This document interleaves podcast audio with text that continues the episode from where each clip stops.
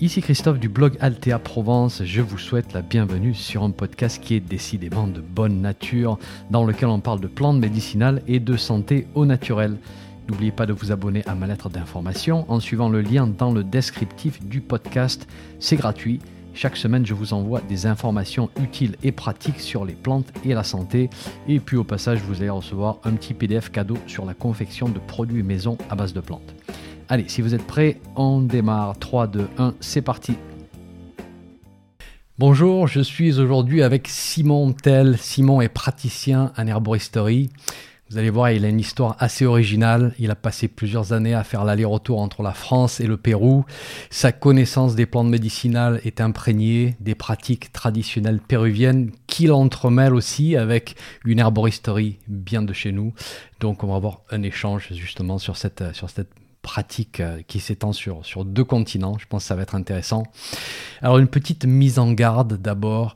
Au cours de la discussion, il est fort possible et même probable qu'on évoque certaines plantes qui sont classées comme stupéfiantes en France et strictement interdites à la consommation. Ceci n'est bien évidemment pas une incitation à les consommer. Et je vous rappelle aussi que ni moi ni Simon sommes médecins, donc tout ceci euh, ne constitue absolument pas un conseil médical. Salut Simon. Salut. Ça va? Ça va, ouais. Ben écoute, d'abord bienvenue dans mes euh, contrées provençales du sud, euh, muy caliente en ce, en ce moment. Donc si vous nous voyez transpirer à grosses gouttes, c'est pas le stress. On est très content d'avoir cet échange. C'est juste qu'il fait vraiment très très chaud pour cette fin juin. Euh, tu es de quelle région, toi, à la base, Simon? Moi, je suis né en Rhône-Alpes, donc euh, région lyonnaise. D'accord. T'es un gamin de la ville? Je suis né à Vénissieux. Et après, j'étais plutôt dans les banlieues euh, lyonnaises, donc bon, c'est pas la campagne profonde, mais c'est la campagne quand même, quoi. Ouais, d'accord.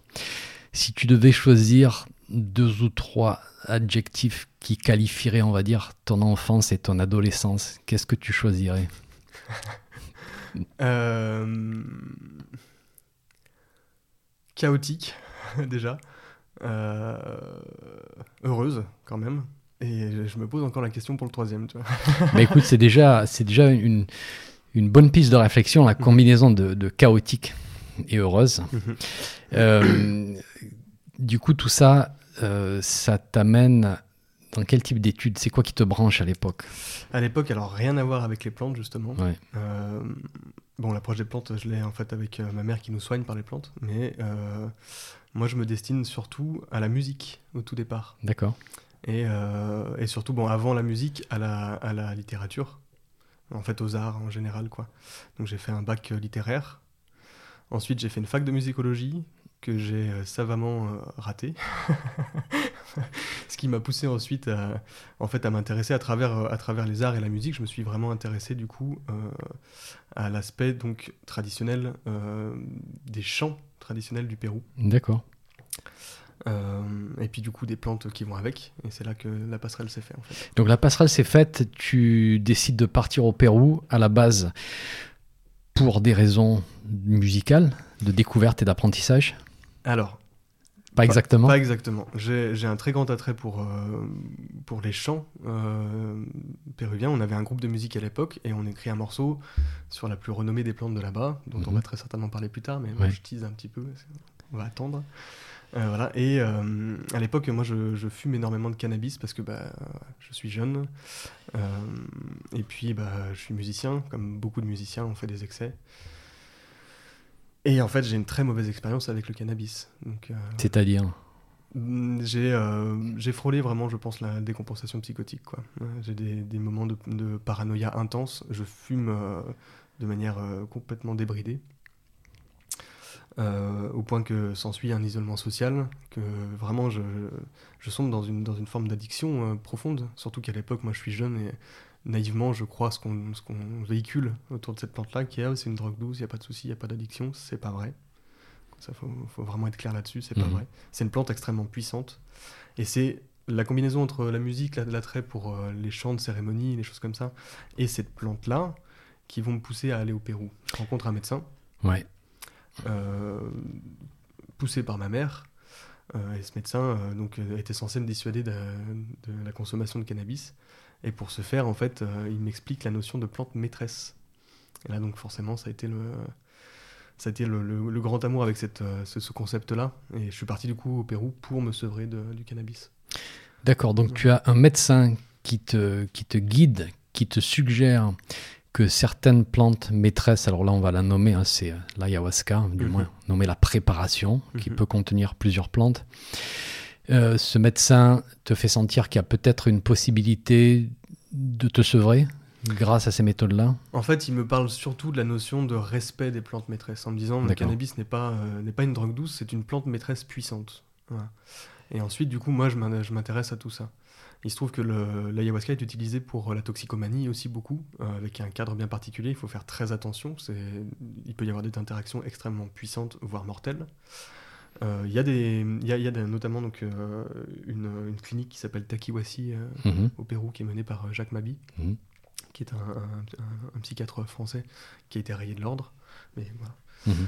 Et, et si euh, on a des résultats sur euh, pas mal de toxicomanie, c'est pas forcément le plus adapté pour le cannabis. Mais euh, il se trouve que justement, euh, dans les, vidéos qui parlent de Takiwasi, on, a des témoignages de personnes qui étaient addictes au cannabis et qui justement, en allant là-bas, ont euh, inversé la relation. Parce que pour moi, c'est ça, une, relation d'addiction, c'est une relation, euh, une relation de dépendance, comme pour les relations humaines. hein. Et l'idée, c'est que pour soigner une addiction, il faut rétablir la relation, assainir la relation. Donc, aller communiquer avec l'objet de la relation, qui est, enfin l'objet, du coup, euh, le cannabis. Et en fait, c'est ça que j'explore, quoi. Voilà. Tu es parti dans cette clinique-là? Non, où tu es parti à la recherche d'un d'un guérisseur hein, qui pourrait euh, t'accompagner et t'aider dans cette démarche? Et, et raconte-nous un petit peu ce, ce trajet-là qui, comme on le sait avec aujourd'hui ce qui se passe, tout ce tourisme Mhm. Du chamanisme et de l'ayahuasca peut mener à des situations désastreuses. Est-ce Mhm. que ça a été un, un chemin paisible et tranquille pour toi? Alors, de toute façon, même quand c'est bien encadré, ce n'est pas un chemin paisible et tranquille. Ça, c'est une certitude. Mhm. Parce que, bah, comme tout chemin de, de guérison, il est confrontant. Après, euh, donc moi, je- j'aurais eu envie de partir pour euh, Takiwasi, mais euh, c'est un coup certain. La, la dynamique, en fait, à Takiwasi, qui est vraiment louable, c'est, euh, en gros, les Occidentaux qui vont là-bas payent leur diète, et eux, sur place, offrent les diètes aux toxicomanes euh, de là-bas, quoi, aux autochtones, aux, Péruviens, quoi. Peut faire une petite pause, excuse-moi Simon, mais tu commences à, à parler de certains termes comme une diète, et je pense que euh, certaines des personnes qui nous écoutent ne sont pas familiers avec ce terme de, de diète, parce que chez nous, qu'est- qu'est-ce que tu as mangé quoi? Donc explique- explique-nous un petit peu. Alors c'est là que c'est- en fait il y a une porosité dans la notion de diète euh, comme on l'entend nous avec euh, l'alimentation parce que pour une, une diète comme on l'entend au Pérou euh, il y a aussi une notion de- d'une manière de s'alimenter. Euh, cependant en fait la, la mise en place d'une diète au Pérou c'est l'idée d'aller euh, consommer régulièrement une plante puissante, donc une plante qu'on appelle une plante maîtresse, une plante qui va enseigner, on, reviendra certainement sur ces notions-là, euh, de manière à recevoir euh, ses enseignements, son message, euh, ses vertus, voir comment ça se passe dans le corps.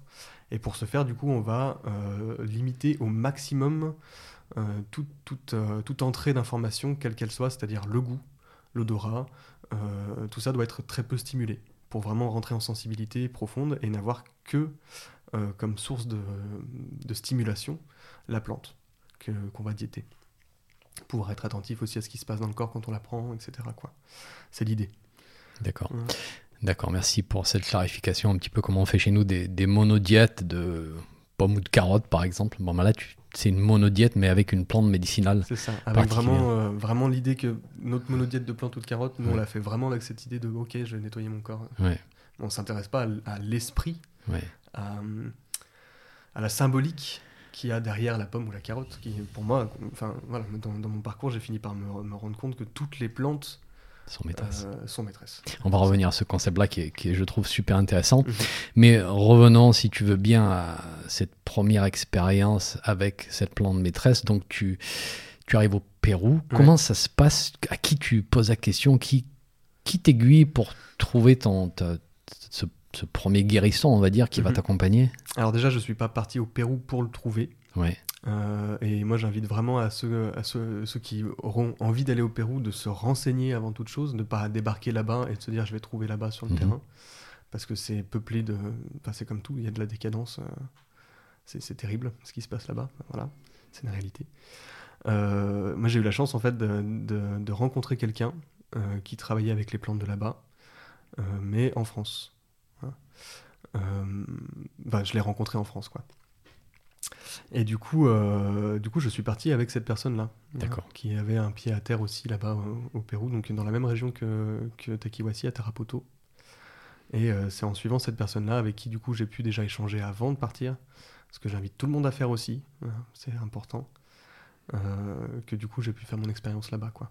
Lui, lui était en lien en fait avec un, un guérisseur de là-bas, donc Edinson, que- qui nous a accueillis sur son terrain. C'est là-bas que j'ai fait ma première diète de- du coup. D'accord. Et ça, c'est le début d'une longue série de, de diètes et d'expériences. C'est-à-dire que tu, quand tu t'engages dans cette démarche-là, tu connais le début, tu ne connais pas spécialement la fin, et peut-être qu'on va dire qu'il n'y a peut-être pas de fin, c'est un chemin constant. Une fois que tu ouvres une porte comme ça, c'est Ouais. un travail continu. Euh, donc il y a cette première expérience. Alors déjà, est-ce qu'on peut décrire ce genre d'expérience avec des mots? Est-ce que c'est possible? Est-ce que, est que ça s'est entre guillemets bien passé, bien qu'on sait bien que ça, ça, ça ne veut rien dire? Parce que parfois ça se passe mal, mais au final ça se passe bien. Euh, Est-ce que tu peux éclaircir un peu peut-être pour nous aider à comprendre? En tout cas, moi, je peux parler de ce que j'ai vécu Mhm. euh, pour cette première cérémonie-là, euh, avec vraiment donc. Avant de prendre ces plantes puissantes, il y a vraiment une, pareil, une, une, une, une rigueur, une, diète, ce qu'on appelle une pré-diète. Pré-diète, post-diète, diète, c'est des termes. euh, À force de les utiliser, on finit par savoir ce, à quoi ça correspond. Mais généralement, en fait, ce qu'on appelle une pré-diète, c'est qu'avant de prendre ces plantes-là, il y a vraiment une, une alimentation à respecter. Il y a euh, l'obligation de ne pas inter- interagir, de de ne pas avoir d'interaction avec notamment des drogues ou euh, de l'alcool ou des choses comme ça. Mhm. Donc il faut se préparer. Or, moi, à l'époque, je suis addict au cannabis. Et quand, quand je dis addict, euh, je suis bien addict au cannabis. Et c'est l'une des plantes qu'on évite de prendre avant, euh, en tout cas dans la tradition euh, péruvienne comme celle que j'ai approchée. C'est l'une des plantes qu'on évite de mélanger avec, euh, avec l'ayahuasca. quoi. Sauf que, euh, puisque je suis addict, j'en consomme encore un peu en douce. Bon, très mauvaise idée. Et ma première expérience, du coup, a été, mais tout bonnement, cauchemardesque. Voilà. C'est- J'ai vraiment cru euh, que j'allais y passer à un moment donné, quoi. D'où l'importance d'être vraiment bien encadré, d'où l'importance d'être vraiment euh, avec quelqu'un qui est, qui est en mesure de vous accompagner dans ces, dans ces moments-là. C'est des moments qui peuvent être extrêmement... euh, ils, sont, ils sont tellement puissants que ça peut être une très belle source de guérison, mais ça peut aussi être une très belle euh, source de- euh, d'effondrement total. Quoi. C'est ça, il y a ce risque-là. Ouais. Quel est la- le rôle du, de la partie cérémonie dans tout ça? C'est-à-dire que, comme on le sait aujourd'hui, certaines personnes peuvent prendre ces plantes puissantes euh, d'une manière récréative, disons même un petit peu sauvage, sans, sans contexte, sans ancrage, où tu peux faire l'expérience de ces plantes dans le contexte d'une cérémonie ancrée dans la, tradition. Qu'est-ce qu'apporte la, dimension cérémonie? Alors déjà, de leur grande connaissance des codes en fait de, ces plantes-là, ça apporte une forme de sécurité. Euh, Il y a un respect qui s'installe en fait quand on, place un cadre rituel, il y a vraiment un respect qui s'installe. Et quand il y a un respect, on va pas chercher à, euh, à prendre de façon récréative. Il y a hum, du coup une sorte de, de, de tempérance à ça. Euh, il y a vraiment l'idée de, bah, en fait, euh, on n'est pas en train de, de, de manger des bonbons. Mhm. C'est pas aussi anodin que ça. C'est vraiment, on est, on est en train de faire quelque chose de très sérieux euh, qui peut être dangereux. Il faut vraiment respecter à la fois la substance, donc j'aime pas parler de substance, mais la plante, l'esprit de la plante, mais aussi du coup les personnes qui viennent, quoi. Ça permet ça, ça permet vraiment d'installer à l'intérieur des gens une dynamique, de venir chercher euh, non pas un amusement, mais vraiment euh, une, oui, une- j'ai pas d'autre mot, une guérison quelque part, quoi. Vraiment, c'est ça. Après, encore une fois, il y a vraiment tous les profils, c'est-à-dire que la personne qui vient pour guérir d'un- d'un- d'une maladie physique, euh, généralement, elle vient pas s'amuser, ça c'est sûr. Quoi. Mhm.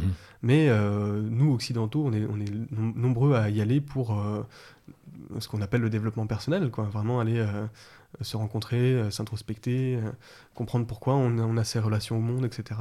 Et là, effectivement, on peut aussi euh, très vite déraper dans quelque chose de, de récréatif. Quoi. Et, de mettre le cadre rituel, limite, voire empêche d'une certaine manière ça. Quoi. D'accord. Comment ça se traduit chez toi pour cette addiction justement au cannabis? Est-ce que ça se passe au fil des mois, au fil des années, ou est-ce que tout, tout à coup ça te permet d'arrêter il y, a, il y a un changement de, de manière de voir les choses, d'aborder ta vie Qu'est-ce qui s'est passé? Euh, bah, avant de répondre pour moi, j'aimerais quand même dire que du coup c'est une expérience très personnelle Ouais. euh, et que du coup c'est pas une généralité, c'est pas possible de dire, euh, de dire que ce que j'ai vécu sera vécu par tout le monde.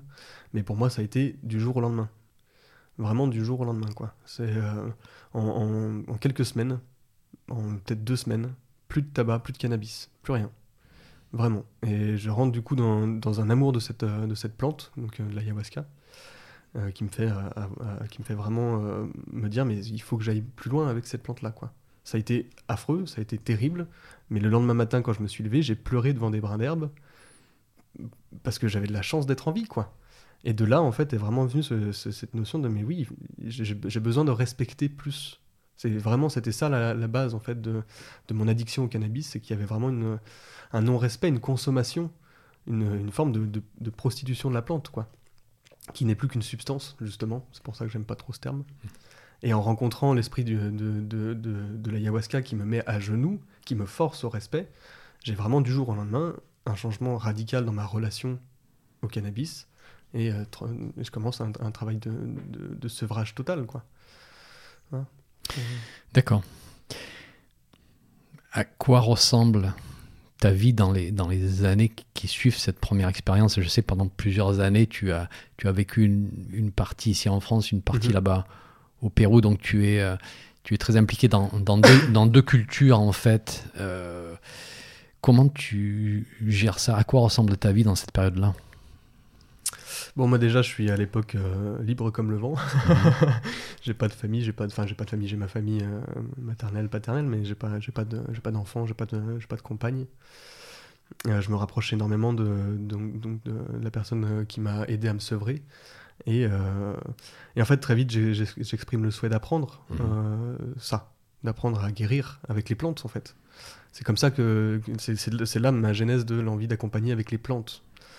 Euh, à l'époque, en fait, du coup, euh, bon, voilà, je suis musicien, donc euh, je me débrouille bien. Et au fur et à mesure des cérémonies qu'on fait ensemble avec cette personne-là, au départ, donc, je suis patient, je prends régulièrement. Petit à petit, on se lie d'amitié et il me propose d'accompagner un peu plus les gens.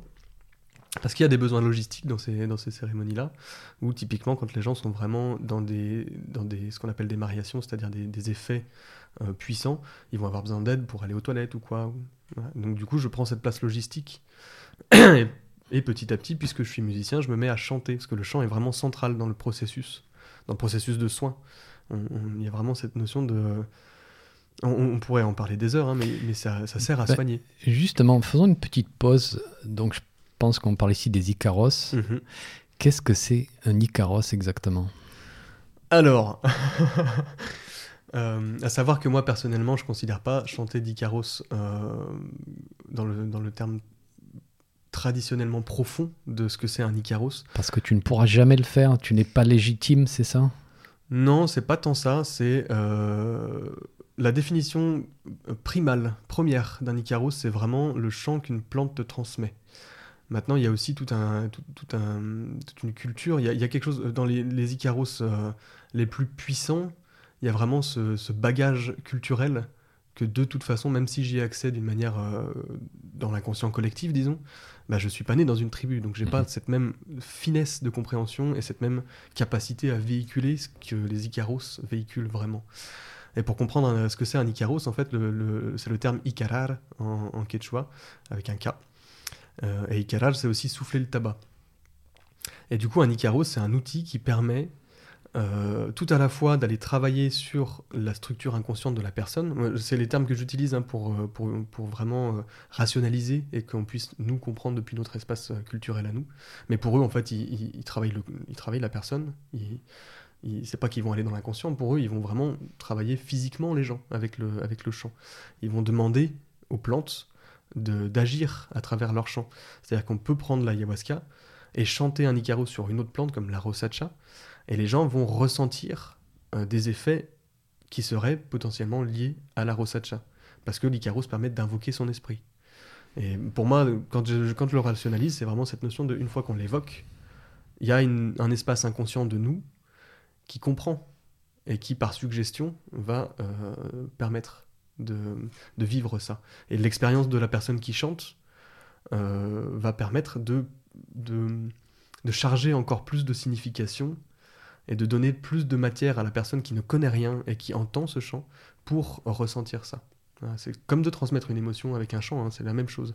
Quelqu'un qui chante la tristesse, s'il a vraiment été imprégné de tristesse, il sera plus en mesure de la faire ressentir à son auditeur euh, que quelqu'un qui ne l'a pas du tout connu. Là, c'est la même chose. Quelqu'un qui a diété une plante, quand il la chante et qu'il l'évoque, qu'il évoque ses vertus et ses, et ses capacités. C'est quand tu diètes la plante que tu apprends, que tu découvres un Icaros C'est ça. C'est ça. Alors, encore une fois, euh, difficile de faire des généralités. Hmm. Euh, parce que typiquement, quand une personne chante une plante qu'il a diétée, il transmet du matériel, il transmet sa connaissance. Et donc, si on y est réceptif, on va avoir des bribes. Mais pour vraiment euh, rentrer dans une relation intime à une plante et être en mesure, par les Icaros, de rentrer dans la profondeur de ces mondes, il faut la diéter, ça c'est sûr. D'accord.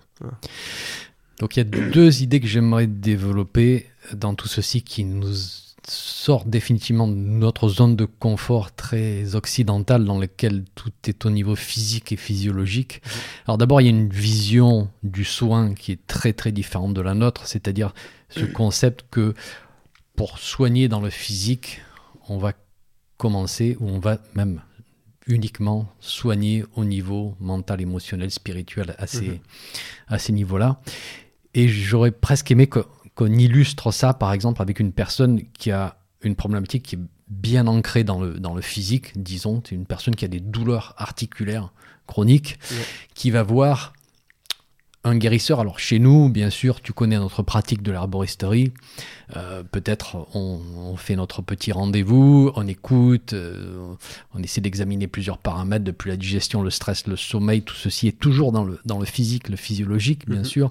Après, on va suggérer peut-être une formulation à infusion euh, pour aider cette personne à, à calmer les douleurs, l'inflammation ça va pas se passer du tout de cette manière-là euh, dans ces soins traditionnels. Donc comment ça se passe? Cette personne arrive, va voir le, le, guérisseur mhm. avec ses douleurs bien bien physiques. Qu'est-ce qui va se passer? Tout va dépendre encore une fois de, euh, du cas. C'est-à-dire qu'une personne qui vient régulièrement avec des douleurs physiques, bon, si elle est, si elle est âgée, le, le guérisseur va pas forcément lui proposer la même chose que si c'est une personne jeune, et on, on sent qu'il y a un déséquilibre sur d'autres plans que sur le plan physique euh, et physiologique. Parce que même si effectivement ils n'ont pas notre approche du physique et du physiologique, il reste qu'il y a quand même une, approche du physique et du physiologique, avec leur, leur compréhension à eux. Hein. Mhm. Mais euh, typiquement, la plante par excellence, en tout cas pour les problèmes, problèmes articulaires, ça va être la rosacha. Et la rosacha, c'est une des premières plantes que, que j'ai diétées. Euh, aro, ça veut dire ail, ail sauvage. Et, euh, et si besoin elle, le, le, guérisseur va proposer la diète. Parce que c'est une manière d'aller en profondeur travailler le, la signification profonde de la maladie. Donc toi, le, enfin, entre guillemets, le, le malade, la mhm. personne souffrante, mhm. tu vas devoir t'isoler ça. avec cette plante pour la diéter, mhm. ce qui en soi va être un grand processus de, de, de, de se retrouver, de se recentrer sur soi, de ressentir certaines choses qu'on n'aurait probablement pas ressenties ici chez nous parce qu'on court de tous les côtés, on aime bien prendre des, des petites, euh, petites, pilules, si je caricature bien sûr. Tandis que là, le guérisseur va te dire non, non, tu arrêtes ce que tu fais, tu vas partir diéter cette plante-là, mhm. et la personne va le faire. En tout cas, ça c'est le, c'est vraiment l'approche la plus, euh, la plus traditionnelle, on va dire. Euh, disons la plus, la plus, euh, la plus profonde. D'accord. Parce qu'après, effectivement, bah, tout comme nous, les, personnes là-bas n'ont pas forcément besoin ou envie d'aller diéter. Mhm.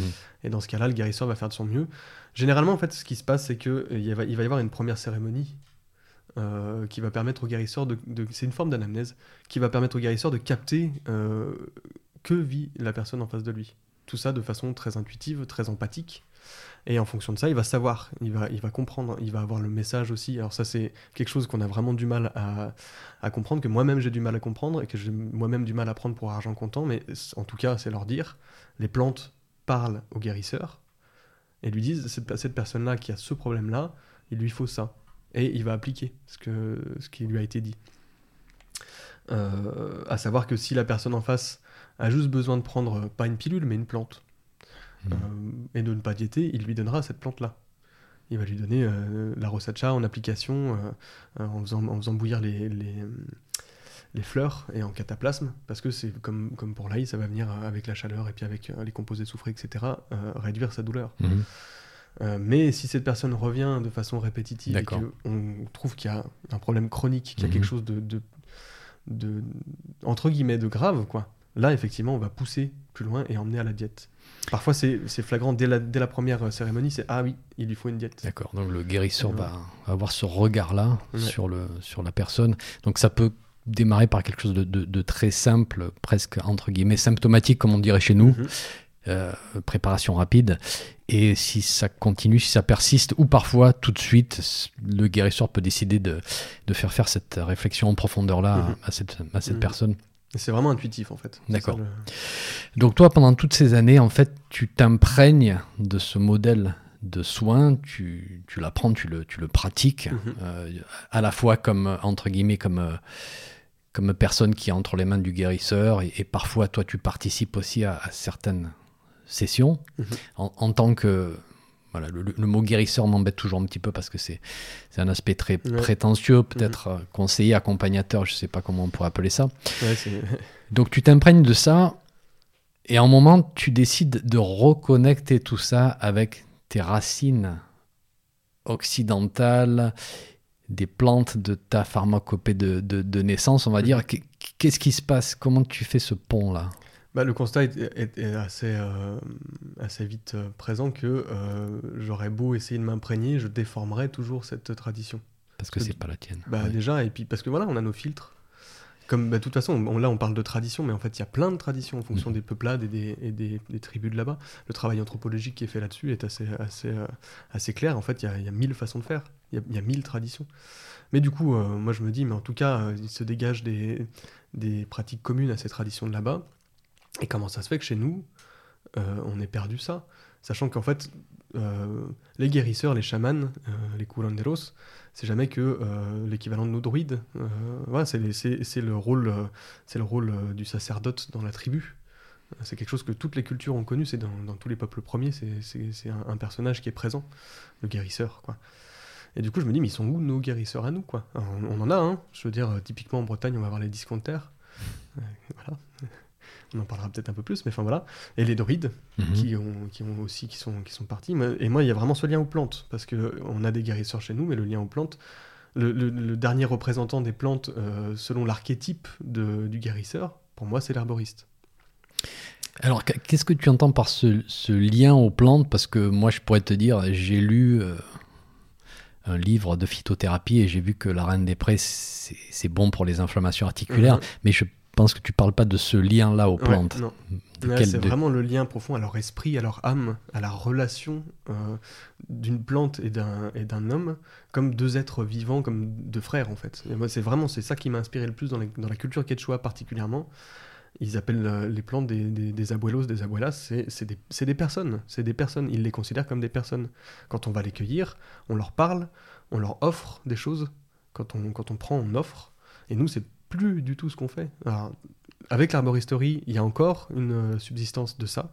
On retrouve dans beaucoup de cours d'arboristerie, notamment donc à, l'école euh, de, LPM, parce que c'est celle que j'ai fait, donc euh, c'est la seule que je, puisse vraiment citer. Mais on retrouve ce, lien-là, l'invitation à tisser du lien dans le vivant, de manière clairement. Non, pour moi, c'est pas symbolique, mais c'est ça en fait. Pour quelqu'un de très cartésien euh, qui, qui conçoit pas qu'une plante soit un être vivant à qui on puisse parler, bah, ayez au moins la dynamique de vous dire symboliquement, je vais lui parler. Et il y a quelque chose qui va se passer, quoi. On se reconnecte chez nous au travers de, la botanique en général. Mhm. C'est comme ça qu'on réapprend avec des petites loupes Mhm.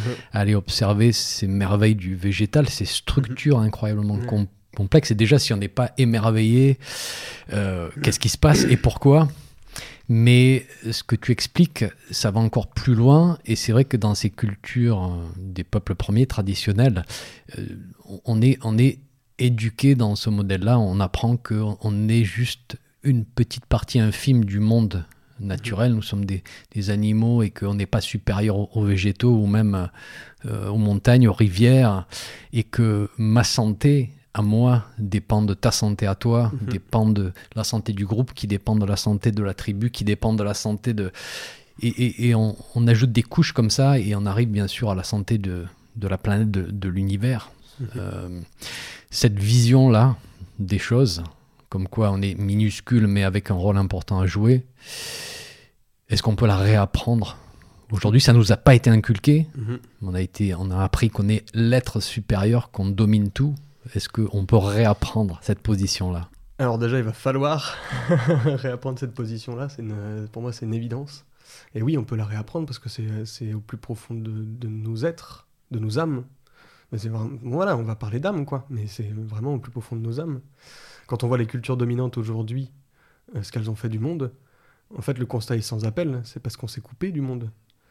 C'est aussi simple que ça. C'est parce que justement, on n'a pas respecté cette relation-là, quoi. Mm. C'est parce qu'on a oublié que, bah, typiquement, qui nous montre l'exemple du respect de, l'harmonie du milieu? Bah, Les plantes, en fait. Ah, euh, si on veut sortir, pour moi, si on veut sortir de ce qu'on est en train de vivre avec euh, les dérèglements climatiques et puis tous les dégâts qu'on fait en tant qu'humain, il va, falloir euh, retisser du lien aux plantes parce que c'est elles qui nous montrent. Je suis en train de lire un, un bouquin là, qui est sorti en 2019, j'ai oublié l'auteur, mais très intéressant. Et il dit, mais voilà, les, plantes, elles sont 3000 milliards sur Terre. Nous, on est 7 milliards.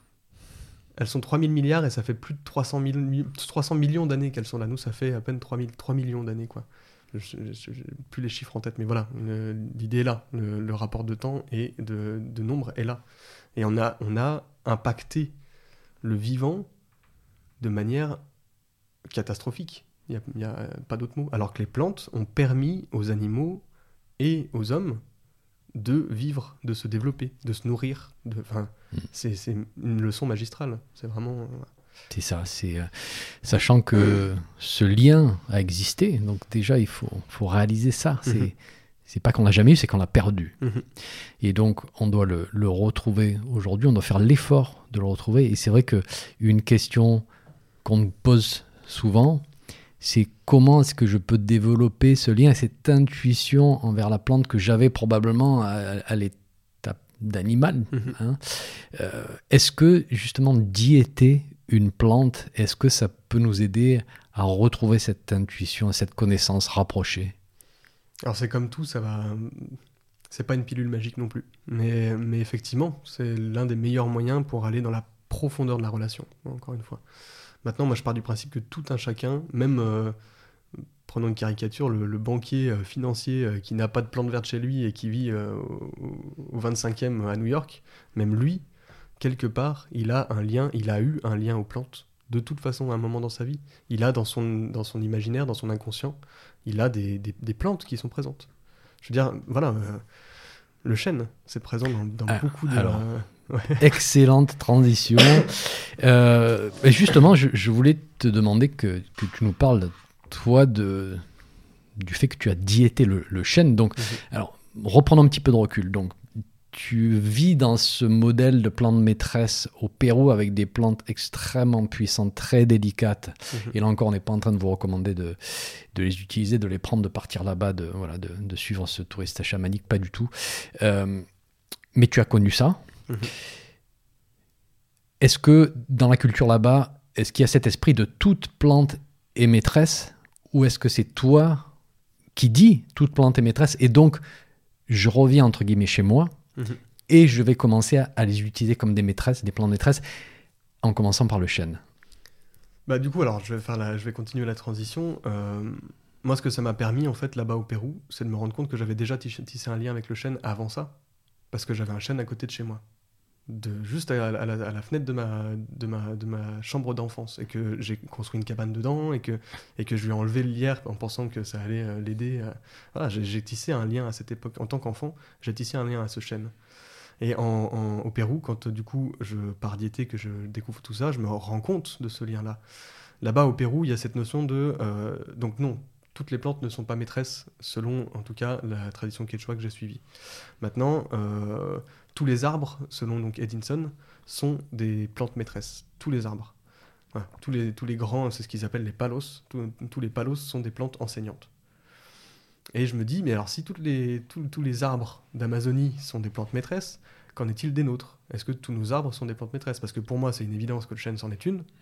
Euh, vu tout ce qu'il dégage, vu la, place qu'il prend dans notre, dans notre, dans notre mythologie, c'est une évidence que c'est une plante maîtresse. Euh, mais du coup, voilà, je me dis, ok, bah, c'est là, ça va être ma porte d'entrée, les arbres. Parce que bah, s'il y a cette euh, certitude de la part d'Edinson que les plantes maîtresses, que tous les arbres sont des plantes maîtresses, alors je peux peut-être le transposer chez moi. Et après, moi, je me forge mon, expérience. Et, de la même façon que je me suis rappelé mon lien avec, euh, avec, le, avec le chêne, je me suis dit, mais en fait, toutes les plantes, déjà, toutes les plantes, pour moi, toutes les plantes sont médicinales, mais toutes, les, toutes les plantes sont maîtresses aussi, en fait. typiquement, c'est ce que j'avais pris comme euh, exemple dans une interview euh, que j'avais donné sur, sur une petite radio parisienne. Mais la salade qu'on mange, je veux dire, il n'y a rien de plus banal qu'une salade. On est là, oui, mais c'est une salade ça, n'apporte rien, c'est la simplicité, la salade. C'est la simplicité même. Donc on pourrait diéter la salade et apprendre à découvrir ce qu'elle a à nous dire et comment elle peut nous soigner à, certains niveaux. Donc toi, tu décides en revanche de diéter le, chêne. Hein. Mhm. Donc tu vas faire cette expérience qui va durer plusieurs jours, si je ne m'abuse. Tu vas découvrir des choses au, sujet du chêne que tu ne connaissais pas, que tu n'avais jamais rencontré dans des livres. Est-ce que, est-ce que y a eu quelques surprises dans ce chemin de, découverte Alors, encore une fois, hein, rien, de, rien de scientifiquement probable. Non, mais, c'est toi, c'est ton expérience. Mais effectivement, moi, c'est. Euh, donc, déjà, je reçois son chant. Voilà. Euh, ça, c'est une expérience euh, formidable. Euh, la façon dont je l'ai diété, c'est que j'ai commencé par le prendre régulièrement sans rentrer dans la diète profonde, c'est-à-dire que tous les jours, j'en buvais un petit peu pendant trois mois. à l'époque, j'avais fait une solarisation, ce qui, ce qui du coup, sur un plan très physiologique, est plus, plus sécurisant, parce qu'on va pas avoir l'extraction des tanins de la même façon. Quoi. Donc c'est moins impactant pour la paroi intestinale. Ça, je, donne ces informations-là parce que si jamais il vous prend l'idée d'aller euh, faire l'expérimentation de vous-même, prenez attention, les tanins, ça peut vraiment causer du tort. Donc voilà, je le prends pendant plusieurs mois comme ça, en mettant des périodes de pause quand même, pour euh, intégrer. Et je décide d'aller le diéter vraiment pendant 8 jours, en isolement, dans la forêt, tout seul, et euh, à dose beaucoup plus conséquente. Et pendant, pendant ces, ces, temps-là, j'ai vraiment expérimenté quelque chose d'assez fou. le chêne, c'est l'humilité. Et en même temps, dans la, fable de La Fontaine, euh, il est décrit comme l'orgueil. Et en fait, c'est vraiment ces deux polarités-là, euh, de l'orgueil et de l'extrême euh, l'extrême humilité, qui va, qui va nous permettre d'expérimenter. dans le sens où bah, pendant cette période-là, j'ai vraiment observé chez moi des, des, des poussées de fierté démesurées qui explosaient et me faisaient retomber plus bactère. Donc on passait du chêne millénaire au, au gland. et voilà, l'image est là, quoi. Et c'est vraiment là, ça a été le premier enseignement, mm. quoi. Mm-hmm. Ça a été vraiment le premier enseignement. Ensuite, j'ai vraiment eu cette, euh, cette vision assez claire que de sa place euh, euh, magistrale de roi des forêts, on pouvait faire le lien avec la place magistrale du tabac dans la culture amazonienne, quoi.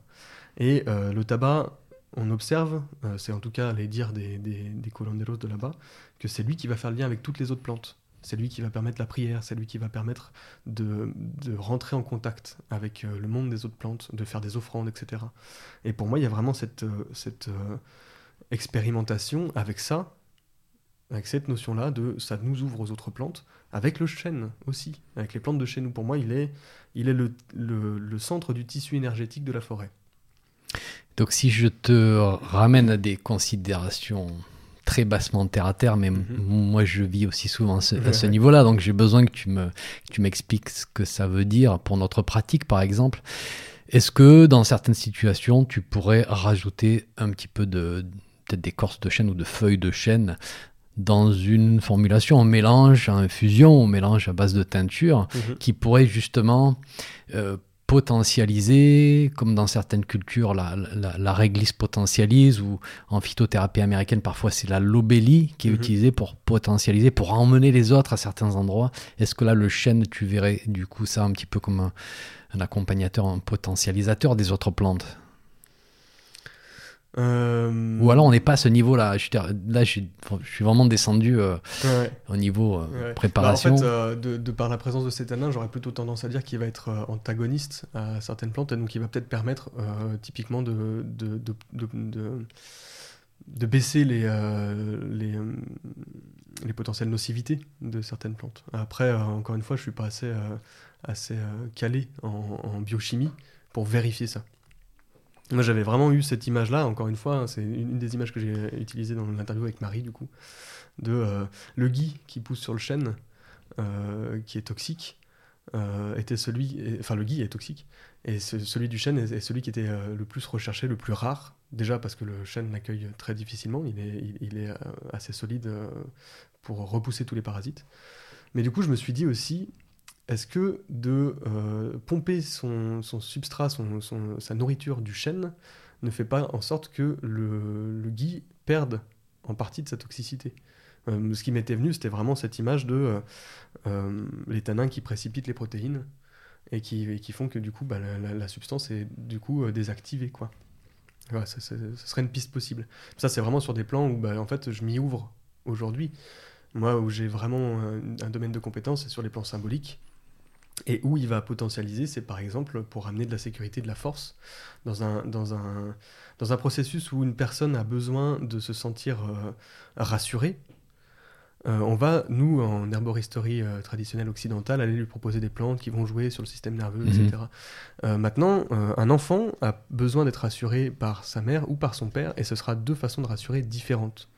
Et là où le chêne peut avoir un apport hyper intéressant, c'est qu'il a vraiment cette, euh, cette, euh, il porte cette énergie virile, euh, mais protectrice, non pas destructrice, très masculine, très paternelle, de l'archétype paternel.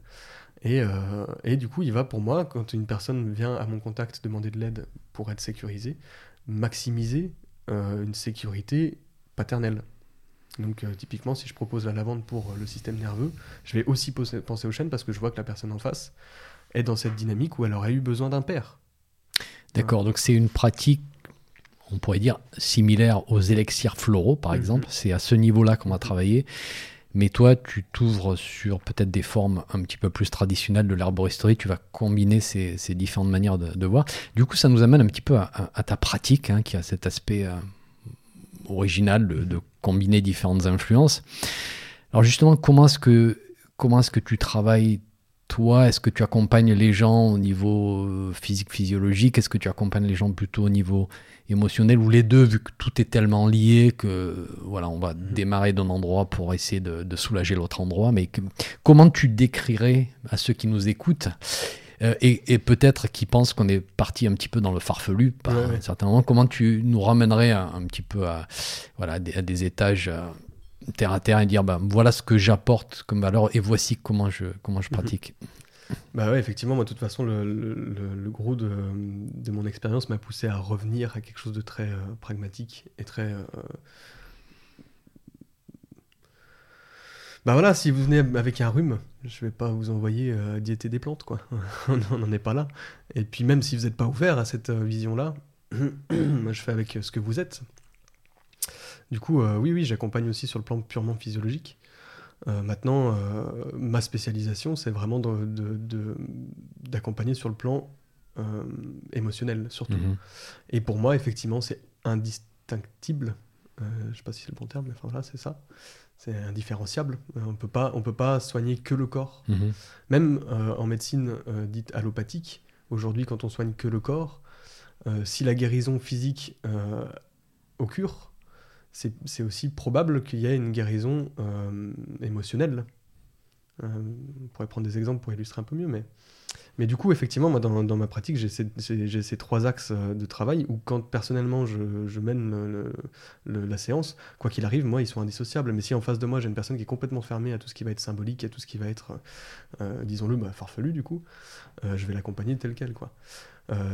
Dans la limite de ce que je suis capable de faire. C'est-à-dire que si une personne vient me voir avec un cancer, je vais clairement pas lui dire bonjour, je vais vous guérir. Ça, c'est pas possible. C'est Déjà- interdit par la loi déjà. Déjà. ouais. Déjà pour le cadre Mhm. légal, et ensuite parce que de toute façon, euh, j'ai pas les compétences pour, quoi. Mhm. Mais j'ai les compétences pour l'accompagner sur l'aspect émotionnel. Mhm. En tout cas, je pense avoir les compétences parce que bah, je suis pas psychologue non plus, qu'on- se le dise. hein. Mais le- tout le travail que j'ai fait au Pérou me donne des clés de lecture de la personne, des clés de compréhension de ce qu'elle est, et je vais la- l'accompagner dans un mieux-être euh, avec sa maladie Mhm. et proposer des solutions en partenariat avec l'équipe médicale pour euh, l'accompagner vers euh, ce qui lui correspond le mieux.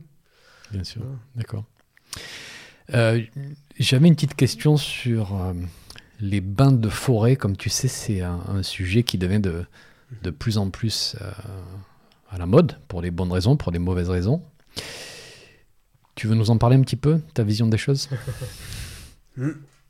Alors, euh, moi, comme toujours, je me trouve euh, au juste milieu entre, entre ces détracteurs et, euh, et ceux qui la, qui la plébiscitent, cette pratique, la sylvothérapie.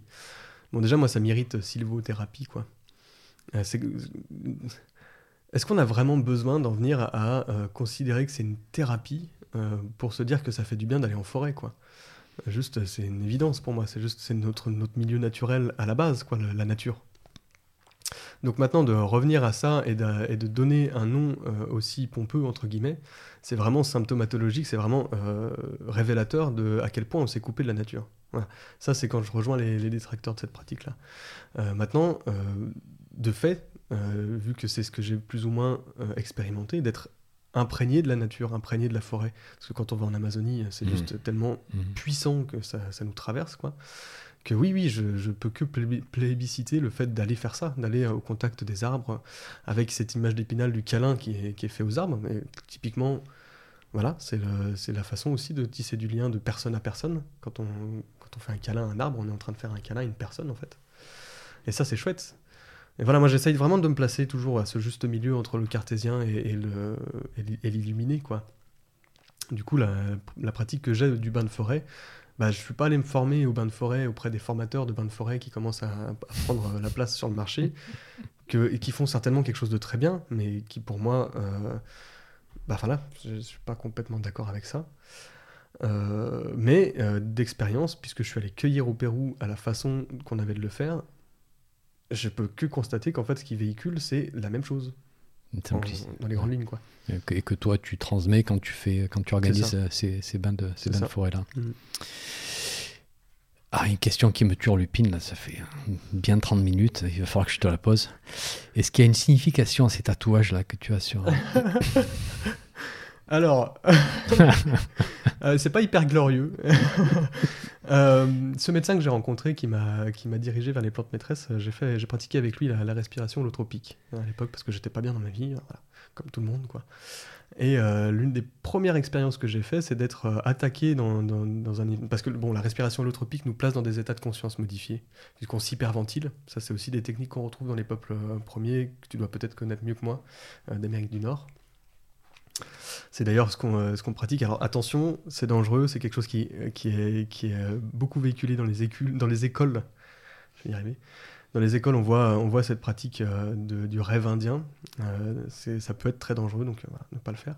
Mais l'idée, c'est que quand on s'hyperventile, on va aussi avoir des états de conscience modifiés. Et dans cet état de conscience modifié, j'expérimente d'être attaqué par un tigre et d'être tué par un tigre. Euh, Je le vis, euh, je le vis quoi. C'est-à-dire que je suis à la fois sur le, divan du, médecin à m'hyperventiler et à, avoir conscience que je suis pas en danger, que tout va bien. Mais il y a un espace imaginaire qui s'ouvre, qui me dépasse, qui me donne la sensation de vivre euh, cette agression-là. Et une fois mort, je me réveille avec le tigre à mes côtés qui est pacifié, qui, qui m'a transmis ce message de mais je te tue par nécessité.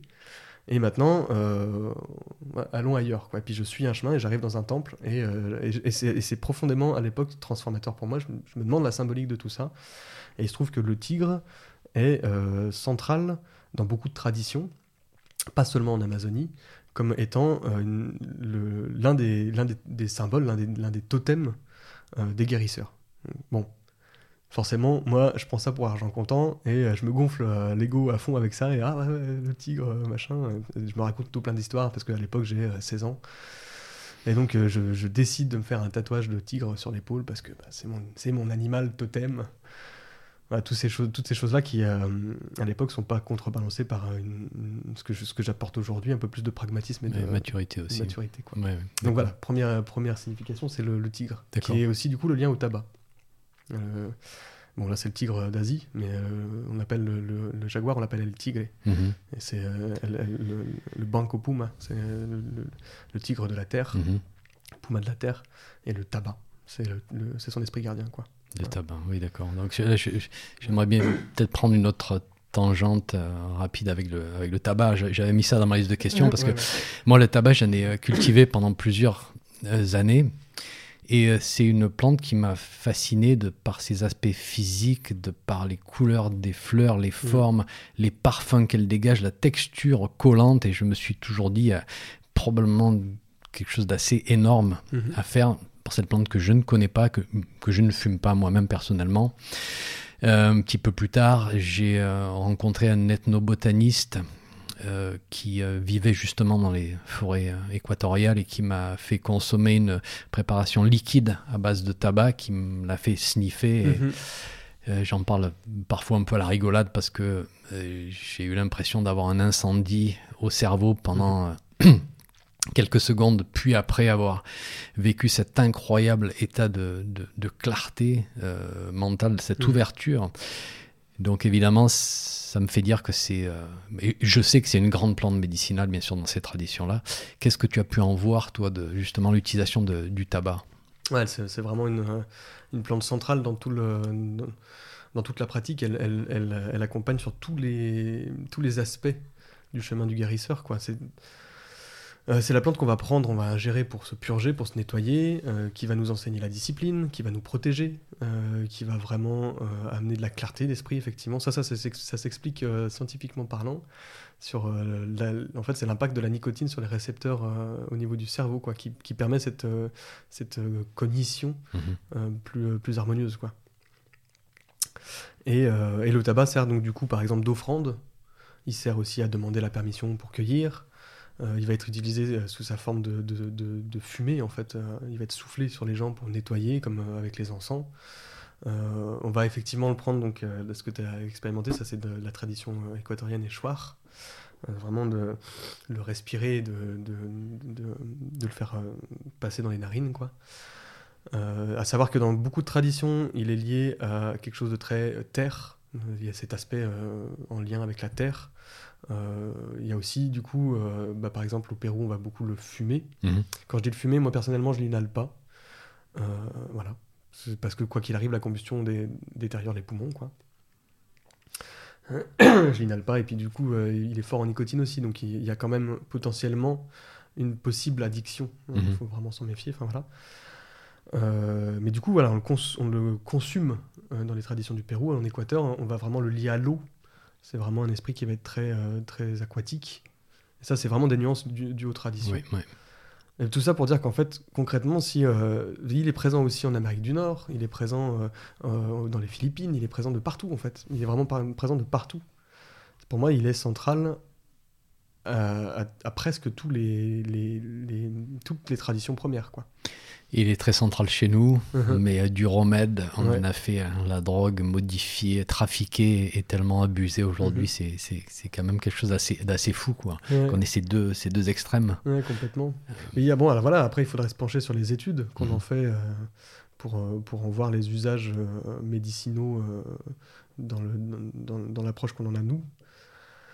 Euh, mais quoi qu'il arrive, moi je reste convaincu que bah, typiquement, euh, si, euh, comme pour le cannabis en fait, une, une, consommation profane mm. tisse une relation à cet esprit-là, à cette plante-là, et raconte quelque chose, même si c'est profane, même si c'est destructeur. Et en fait, une personne qui va fumer de manière entre guillemets addictive va expérimenter un chemin de guérison aussi si elle va jusqu'au bout, euh, si elle cherche à sortir de cette relation destructrice. Quoi. Toute plante est maîtresse, comme Ouais. tu nous disais, C'est ça. y compris celle-ci. Ouais. Si on voulait...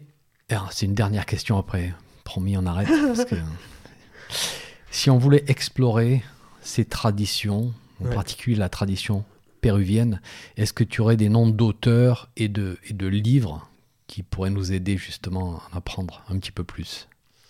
Alors, euh, particulièrement péruvienne, euh, non, j'aurais pas. Parce que déjà, bon, le Pérou, c'est un territoire. Euh, les traditions, elles sont vraiment propres à des tribus. Mhm. Et sur un même territoire, on va avoir plusieurs tribus. On va avoir par exemple les Achaninka, les, les Shipibo, euh, les Shuar, les, euh, les Quechua, qui sont tous plus ou moins dans le bassin Mhm. amazonien. Donc de ce côté-là, en fait, il faut s'intéresser bah, typiquement... Oui, donc pour, pour parler d'une tradition péruvienne, c'est pas possible. Euh, maintenant, pour s'intéresser aux Shipibo, aux Shuar, Mhm. aux Achaninka, bah, il, faut, il faut aller auprès de ceux qui les ont approchés, comme euh, typiquement bah, Yann Kounen, Mhm. euh, à travers son, son documentaire D'autres mondes, qui est souvent une des très grosses portes d'entrée de la plupart des gens qui vont ensuite expérimenter à travers malheureusement le tourisme. Mais voilà, déjà ça permet de, de se Ouais. mettre euh, euh, un documentaire euh, visuel, vidéo, où on va, on va survoler ce que c'est, c'est très intéressant. Euh, Jérémy Darby, Mhm. évidemment Ouais.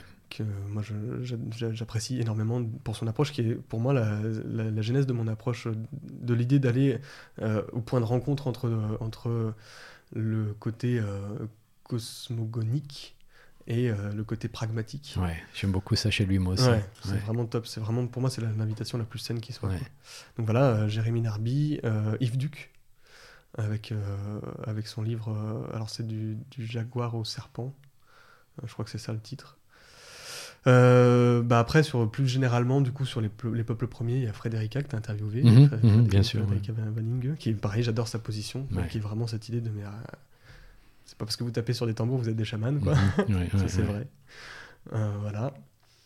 Et puis, euh, et puis là, ça m'échappe, mais euh, il y a, alors il y en a un que j'ai pas encore lu, mais qu'on m'a souvent conseillé, qui est de Romuald Le Terrier, le serpent cosmique. Et puis c'est déjà Bah, pas ça mal. fait déjà pas mal. Ouais. Ça fait déjà pas mal de lecture hein, pour, les, pour les mois à venir. Et ben écoute, euh, Simon, euh, c'était en tout cas très très intéressant. Merci pour ta générosité, tout ce partage-là et les découvertes. Tu nous as fait voyager euh, pendant cette discussion.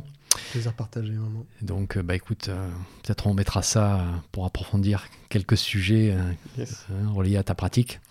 Et puis, euh, pour ceux qui nous écoutaient, bah, si vous voulez euh, retrouver les activités de Simon, vous allez sur son site qui s'appelle cœurdechaîne.fr, cœur-2-chaîne.fr et vous pourrez euh, voilà, voir tout ce qui tout ce qu'il vous propose.